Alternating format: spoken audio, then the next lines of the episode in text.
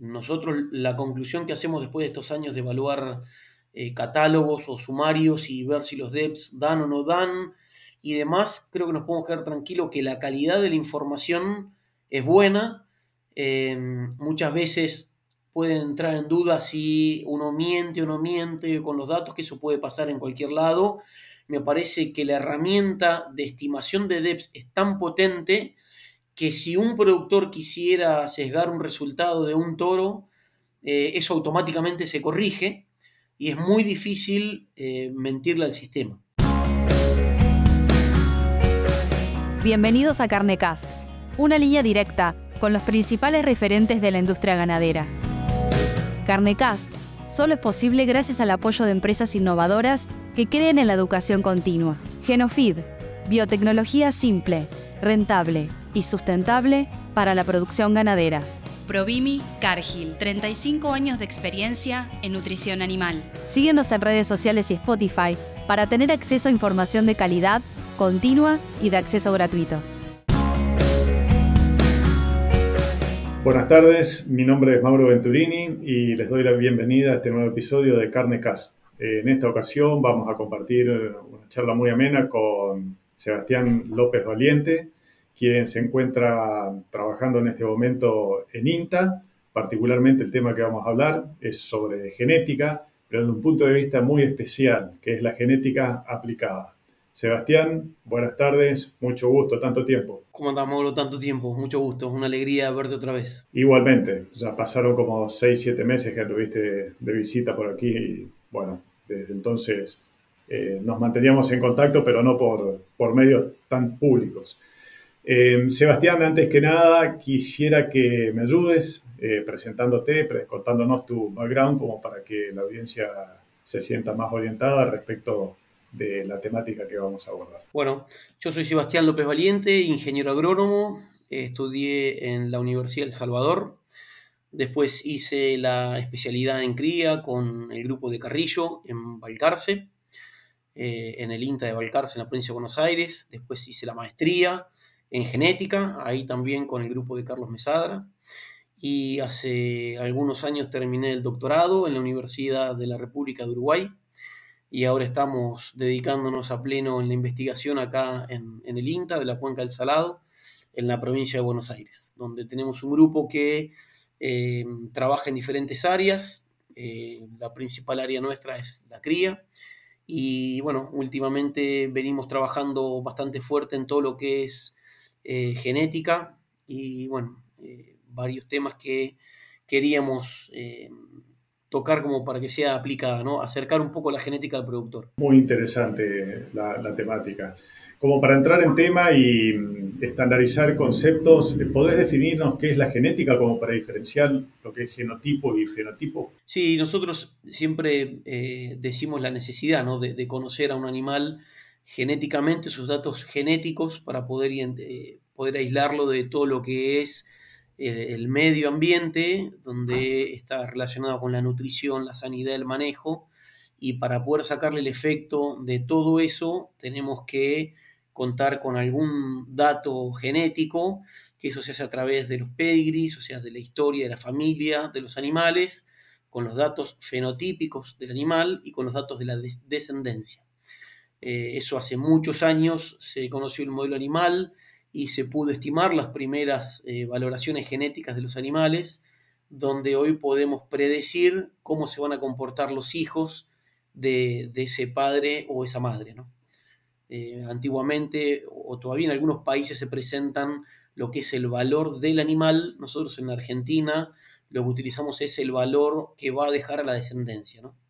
que le llamamos la diferencia esperada en la progenie o los DEPs, eh, así vulgarmente o en general en, el campo. Ok, entonces eh, cuando uno lee un, catálogo de reproductores o, de, semen, eh, al ver los datos de los DEPs, de alguna manera está leyendo qué tipo de descendencia puede llegar a dejar ese animal respecto de caracteres productivos o, interesantes desde el punto de vista de la producción, ¿verdad? Sí, tal cual. Eh, lo que nos va a decir eh, el DEPS es qué diferencia van a tener los hijos de un toro con respecto a los hijos de otro toro. Hay que entender que es una herramienta de comparación, no es una herramienta que me va a decir si un toro es bueno o es malo, me va a decir que es mejor que otro toro o que es superior al promedio en tantos kilos o en tantos centímetros, si estamos hablando de, centímetros cuadrados de área ojo de bife o circunferencia escrotal o lo que sea,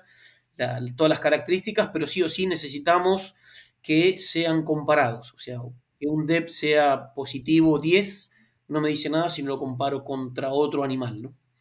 Eh, puede ser arriba o abajo, un valor no me dice nada. Eso es, algo importante para remarcar. ¿no? Ok, ¿cómo se calculan los DEPs? ¿Cómo, las pruebas que se hacen, eh, ya sea a campo o los modelos matemáticos, ¿cómo se hace ese cálculo? Mira, por lo general las, las, evaluaciones de DEPs eh, las hacen las asociaciones de criadores eh, o algunos organismos internacionales como pueden ser el Breed Plan, de los más importantes y reconocidos a nivel mundial, eh, que no pertenece a una asociación, que está en Australia, ellos hacen evaluaciones genéticas, pero nosotros lo que tenemos que tener es eh, los datos fenotípicos de los animales, o sea, los datos de peso al nacer, peso al destete, va a depender de las características que uno quiera evaluar, ¿no? Pero las asociaciones o los centros lo que piden son peso al nacer, peso al destete, peso a los 18 meses, áreas, ecografías de carcasa, como pueden ser áreas ojo de bife, grasa dorsal o grasa intramuscular. Después se puede medir alzada del animal y después hay muchas características reproductivas que están incluyendo o de largos de gestación, eh, dificultades de parto, conformación. Eso lo que nosotros anotamos es el valor de campo con ese valor de campo tenemos que saber el padre y la madre, el individuo. Eh, todo eso tiene que tener su fecha de nacimiento porque todos esos valores son ajustados. Y después hay otras características como por ejemplo el sexo del animal, la edad de la madre, si son mellizos o no. Todos esos factores van a corregir el valor de campo que un productor o un cabañero tiene en un ternero al nacer. Sabemos que si es un hijo de una vaquillona va a ser de menor peso al nacer, pero no implica que ese animal vaya a dar hijos de menor peso al nacer. Él tiene menor peso al nacer porque es hijo de una vaquillona que está creciendo y no le pudo dar la nutrición adecuada para que pueda expresar el tamaño que pueda tener. Entonces hay muchas variables que cuando uno llena los datos para estimar los DEPS, le piden en las asociaciones para poder corregir el verdadero valor. Con eso y con la genealogía de su establecimiento y con la genealogía de la raza, uno puede estimar eh, cómo es ese animal genéticamente y cómo se espera por cálculos matemáticos y estadísticos que sea la descendencia. Recién mencionaste entre los caracteres el largo de gestación. La palabra lo dice en qué consiste, pero ¿por qué miden ese carácter? Porque está relacionado con el peso al nacer. Eh, animales que tienen mayor largo de gestación tienen animales más pesados. Entonces son características que se, empiezan a tener en cuenta al momento de seleccionarlos también. ¿Y está expresado con esas mismas palabras en, en días? En días. Las características se expresan, es un valor absoluto y se expresa en la unidad de medida de la característica. Todos los que son pesos van a estar en kilos o libras, dependiendo del país donde se haga. El largo, por ejemplo, va a estar en días. Después todas las unidades de medida de centímetros, ya sea área de ojo de bife, centímetros cuadrados, circunferencia escrotal es en centímetros, o en la alzada es en centímetros. Bueno, cada uno tiene su, la grasa dorsal está en milímetros, pero es importante que cuando uno agarra un catálogo de padres, se fije en qué característica está expresada. Porque muchas veces, en nuestro caso, importamos genética, nos dan la genética o la evaluación extranjera y está, está expresada en libras. Entonces, claro, los valores no son lo que nosotros vamos a ver en el campo al final, porque está expresado en otra característica, en otra, en otra unidad. Entonces es importante que cuando uno va a comprar un toro se fije en las unidades de medidas que están. Ok. Cuando uno manda, bueno, las cabañas a las asociaciones, pero en general cuando se recopilan los datos que van a caracterizar a un determinado animal, ¿cómo juega la cantidad de datos que, que pueden llegar a aportar información sobre ese animal en cuanto a la cantidad de progenie? Es importantísimo eso porque muchas veces nosotros em, compramos un toro o compramos semen de un toro donde em, vemos que las precisiones, que es otro, otro valor importante que ahora vamos a hablar, se modifican eh, de forma abrupta a medida que se incrementa el número de hijos de ese padre evaluado. Entonces, cuando uno eh, quiere incorporar un toro, un toro, por lo general son toritos, ¿no?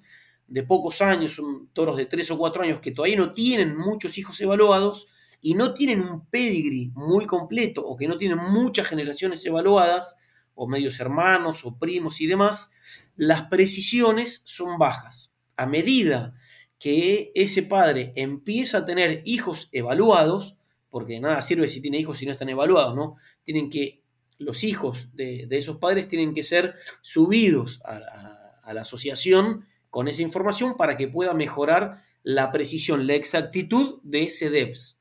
Entonces, muchas veces nosotros compramos un semen, un toro con un DEP que es realmente el que queremos, pero vemos que no está dando lo que realmente tendría que dar.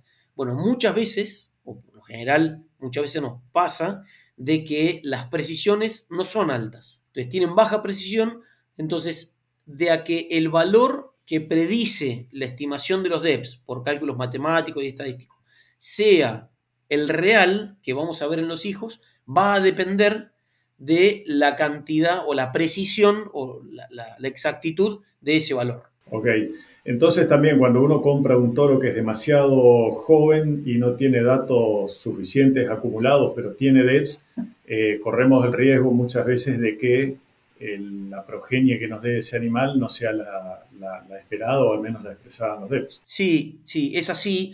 Y eh, hay casos de eh, familias o pedigris muy, muy evaluadas con muchos, muchos hijos que el, torito que estamos destetando, un torito de 18 meses, ya él tiene mucha precisión, o sea, mucha precisión, o mejor precisión que otro que no tiene una familia evaluada. Entonces muchas veces con pocos hijos terminamos de completar esa precisión que uno está recomendando al momento de seleccionar un padre, ¿no?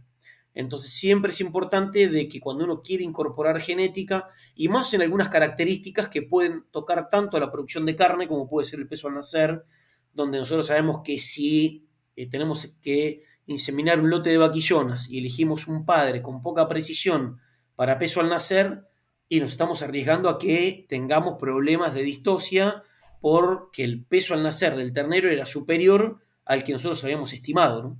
Entonces hay características que uno se puede jugar un poco más y hay otras características que directamente hay que ser bien estricto y decir, si uno va a inseminar un lote de vaquillonas, eh, es recomendable que la precisión sea superior al 85-90% porque eh, tener un fallo en ese no es lo mismo que tener un fallo en el área de ojo de bife final.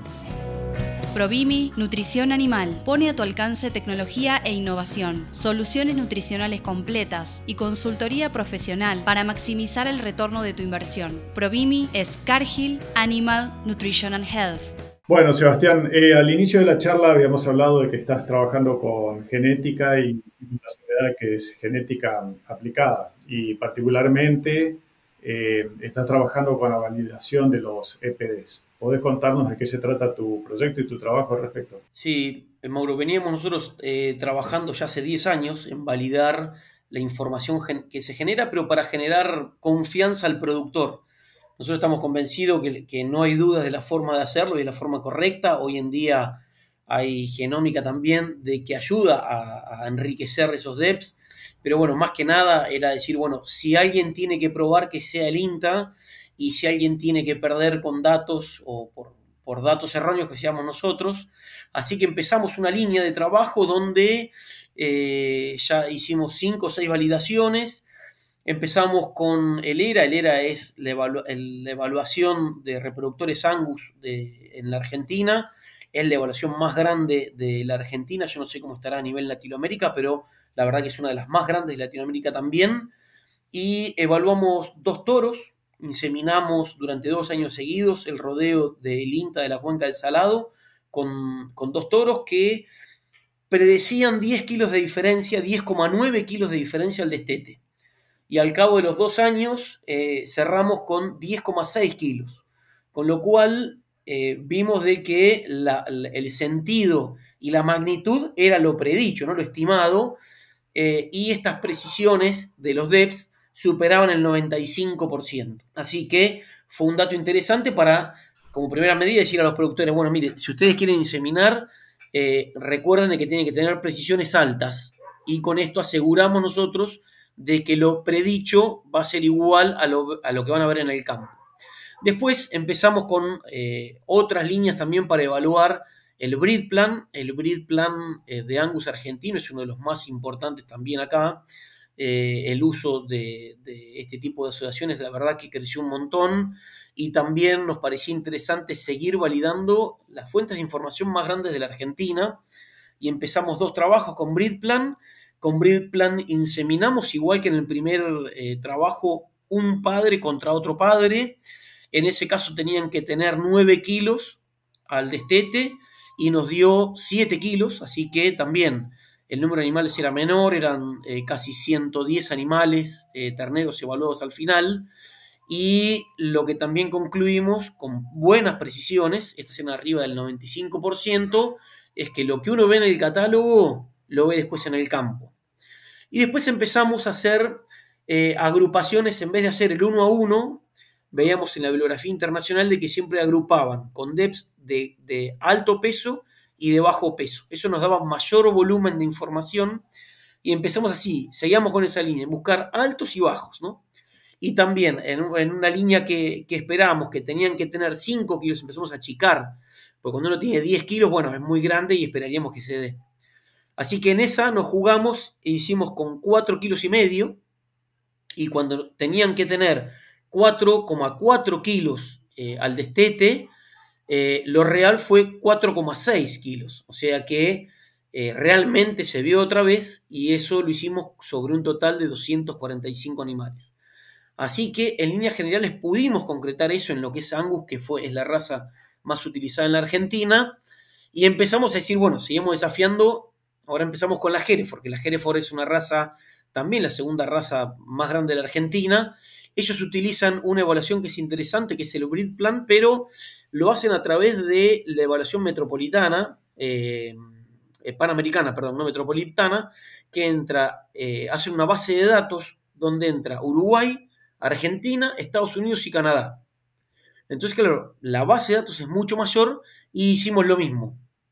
Agarramos un productor, que tiene una cabaña muy grande y, dijimos, bueno, cuando esta, eh, juntamos cuatro, eh, tres padres de alto y tres padres de bajo y cuando tenían que tener 10,7 kilos al destete, nos dio casi 8 kilos, con lo cual podemos decir de que hasta ahora las razas más difundidas en la Argentina, y yo creo que es querer darle tranquilidad al productor. Esto lo que nosotros queremos hacer es llegar al productor y decirle, quédense tranquilos que si ustedes quieren seleccionar por datos, no estamos hablando de la parte de la fenotípica, de los garrones, de la cabeza, si es profundo, si no, cómo camina un toro, eso se lo dejamos al productor o al cabañero o al que va y jura en una exposición, que sin duda saben más que nosotros.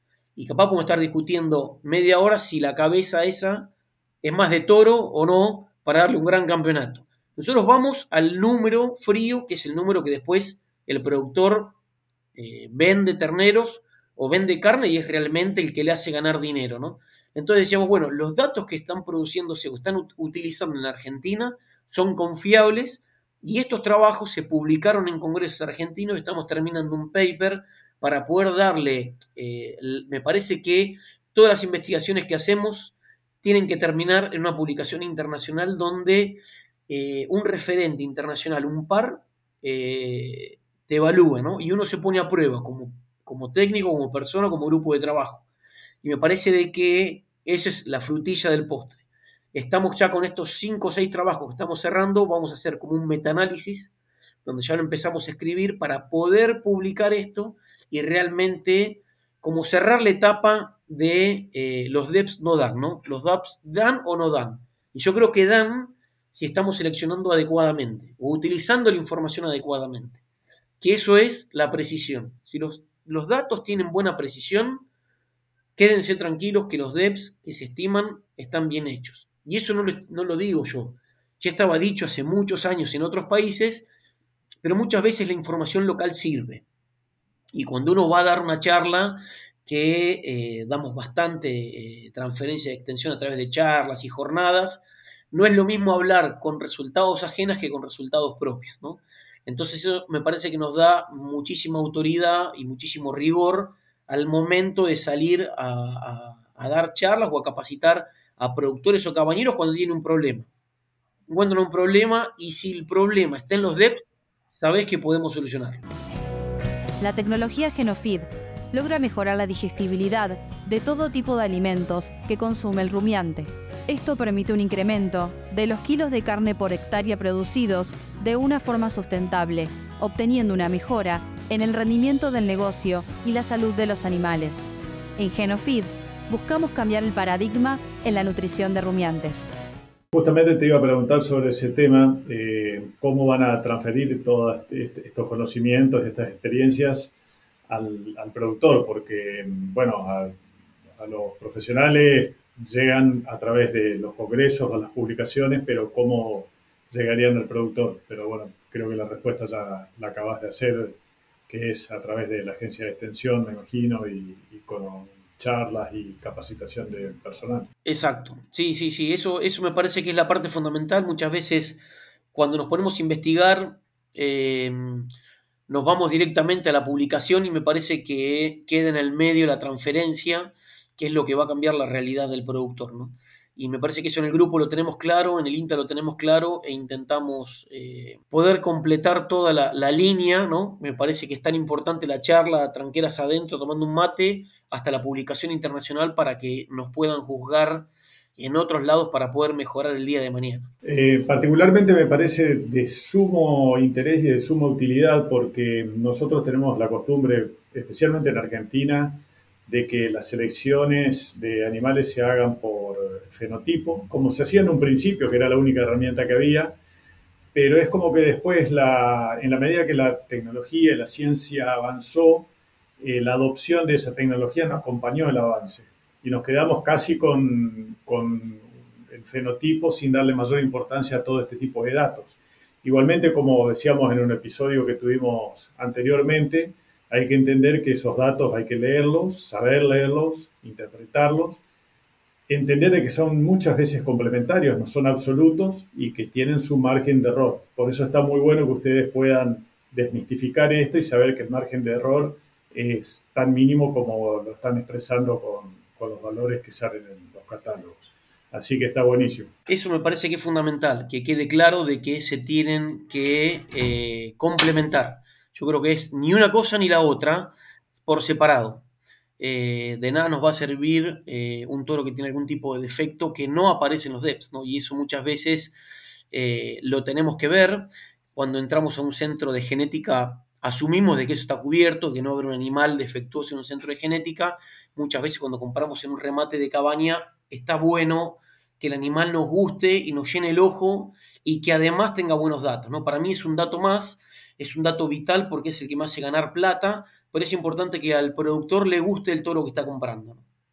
Eh, y, otra, y otra línea que mm, te quería comentar, que empezamos, eh, acá el tema de la genómica entró bastante fuerte, hay muchos productores que no pertenecen a asociaciones, que son cabañeros y que hoy en día hay empresas que brindan un servicio de estimar los DEPs por genómica y este año empezamos están naciendo los primeros terneros seleccionados por alta y baja, pero sin DEPS, sino con, o sea, sin DEPS fenotípicos, o sea, sin DEPS de datos de campo, sino nada más por haber sacado una muestra de sangre, mandado a un laboratorio y predicho de que el toro A va a ser, los hijos del toro A van a ser eh, más pesados que el toro B. Así que, bueno, espero en, en, un par de años más poder mostrarte los resultados. Esto lo que tiene es que lleva tiempo, muchas veces queremos más resultados eh, más rápidos, pero bueno, eh, hay que esperar y hay que ser consciente para poder generar una información de calidad. ¿no? Sí, va a estar muy bueno saber los resultados porque sabemos que el impacto que va a tener la genómica en la medida que se masifique va a ser impresionante, dado de que vas a poder predecir cómo van a ser los hijos de determinado reproductor antes de que ese propio animal empiece a reproducirse. Así que el avance generacional y la ganancia en genética que, va a existir va a ser muy, muy buena. Por lo tanto, de nuevo recalco la importancia de que ustedes tengan la posibilidad de enseñarla, enseñarnos a todos cómo leer esos datos para poder utilizarlos. Perfecto. La verdad que es, eh, va a ser una herramienta vital. Eh, me parece que ahora se está masificando y es nuestra responsabilidad evaluarla seriamente y con profesionalismo para ver eh, qué podemos esperar de, esos animales. ¿no? Sí, tal cual. Sebastián, te quería hacer una pregunta respecto de los datos de, catálogos. yo noto muchas diferencias en algún sentido o más complejidad en los catálogos de reproductores americanos muchas veces. Hay muchos índices y datos que tal vez en, los catálogos nuestros en Argentina no se publican. ¿Conoces algo respecto de esos índices, cómo se los calculan y qué información brindan? Sí, son, son índices que se estiman a través, en, en Argentina hay algunos, tibiamente, el BRID Planace, eh, hacen eh, índices, pampas y bueno, eh, diferentes, como dos o tres opciones. Yo creo que son orientativos siempre, cuando no estás queriendo cambiar algo en puntual y querés realmente como mejorar el sistema, podría ser un orientativo. Em, yo sinceramente no le doy mucha importancia a esos índices, primero porque están directamente relacionados a la parte económica, eh, y nosotros tenemos bastantes fluctuaciones en la parte económica donde el valor de la carne puede cambiar, se puede estancar, un animal con un precio de exportación puede cambiar muchísimo en pocos días o en pocas semanas, donde estaría mal posicionado o puede mejorar una posición dependiendo del mercado del día. Entonces me parece que lo más importante eh, es ir paso a paso, conocer el rodeo propio, conocer qué es lo que quiere cambiar conocer los animales disponibles y de ahí buscar cuál va a ser el mejor animal para mi rodeo, ¿no?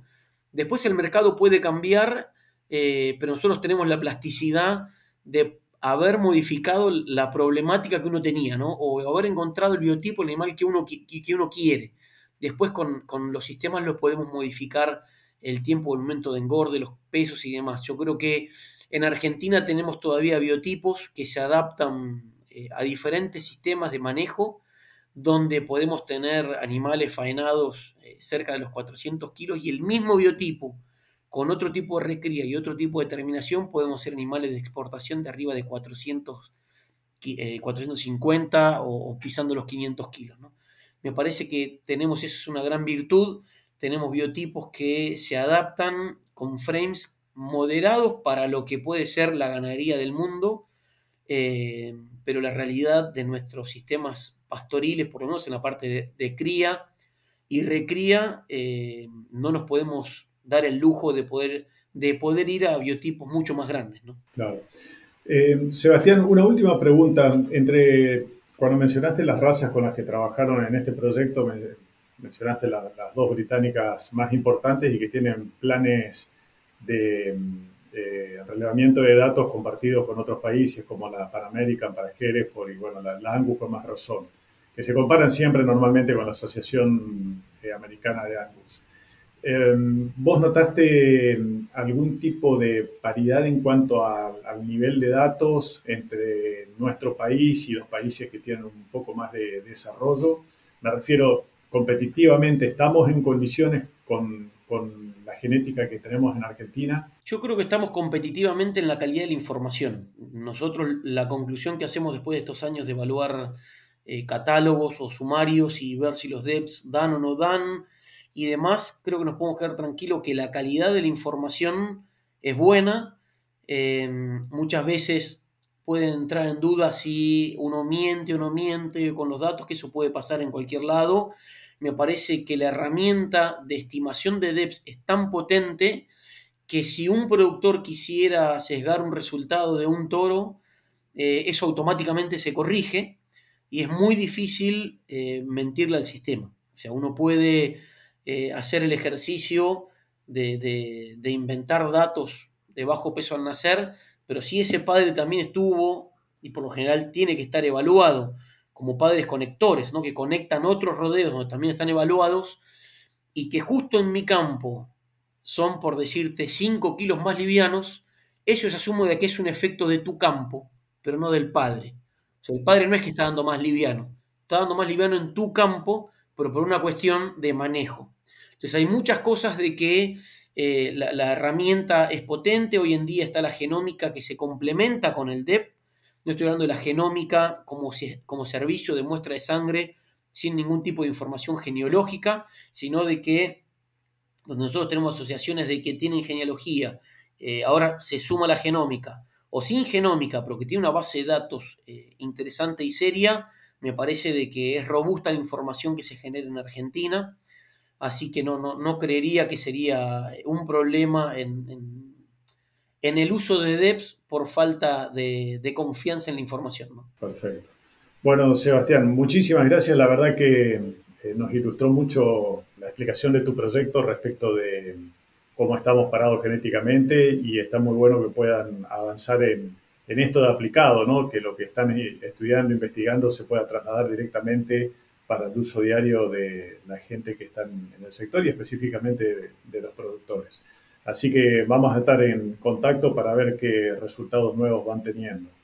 Em, pasando a otro tema, sabemos que estuviste trabajando con algunos compañeros de equipo tuyos en algunas estrategias de alimentación y suplementación eh, en el pre y postparto. Eh, ¿Nos querés contar a modo de título de qué se trata ese tema y referenciarnos el colega que tenés que estuvo eh, involucrado directamente en esa investigación? Sí, como no. Nosotros en la cuenca del Salado, la genética o el grupo nuestro de, trabajo, la genética es una pata de nuestro trabajo. Eh, otra pata importantísima es la nutrición de la vaca. Hemos estudiado los efectos de la nutrición de la vaca pre y posparto y de hecho ha sido uno de los temas de, la tesis doctoral que, finalizamos. Eh, y me parece de que hemos, después de unos cuantos años, hemos podido detectar momentos cruciales que van a afectar al desarrollo del ternero o a la producción de leche que indirectamente va a desarrollar, va a afectar el desarrollo del ternero de diferente forma, con mucho más impacto posiblemente que en la nutrición eh, preparto y todo su impacto que tiene en la parte reproductiva. Pero no, no quiero avanzar mucho más en resultados ni adelantártelo. Yo creo que eh, Sebastián Maresca es una persona eh, completamente capacitada, experta en, la temática que viene trabajando desde hace años en todo lo que es el manejo de la condición corporal pre y posparto, el manejo de la nutrición energética proteica pre o posparto, y me parece que eh, va a poder eh, atender esta temática sin ningún tipo de problemas. Bueno, perfecto. Muchas gracias por la recomendación, Sebastián. Eh, como dije anteriormente, vamos a seguir en contacto, ni bien tengan más resultados sobre el tema genético y respecto del tema de nutrición próximo episodio con Sebastián Maresca. Muchísimas gracias y un gusto haberte visto de nuevo. Muchísimas gracias a vos y muchísimas gracias por la invitación y espero verte pronto. Un cordial saludo. Si te gustó este episodio, no dejes de compartirlo con otros profesionales para que más personas puedan tener acceso a la palabra de los principales referentes de la industria ganadera.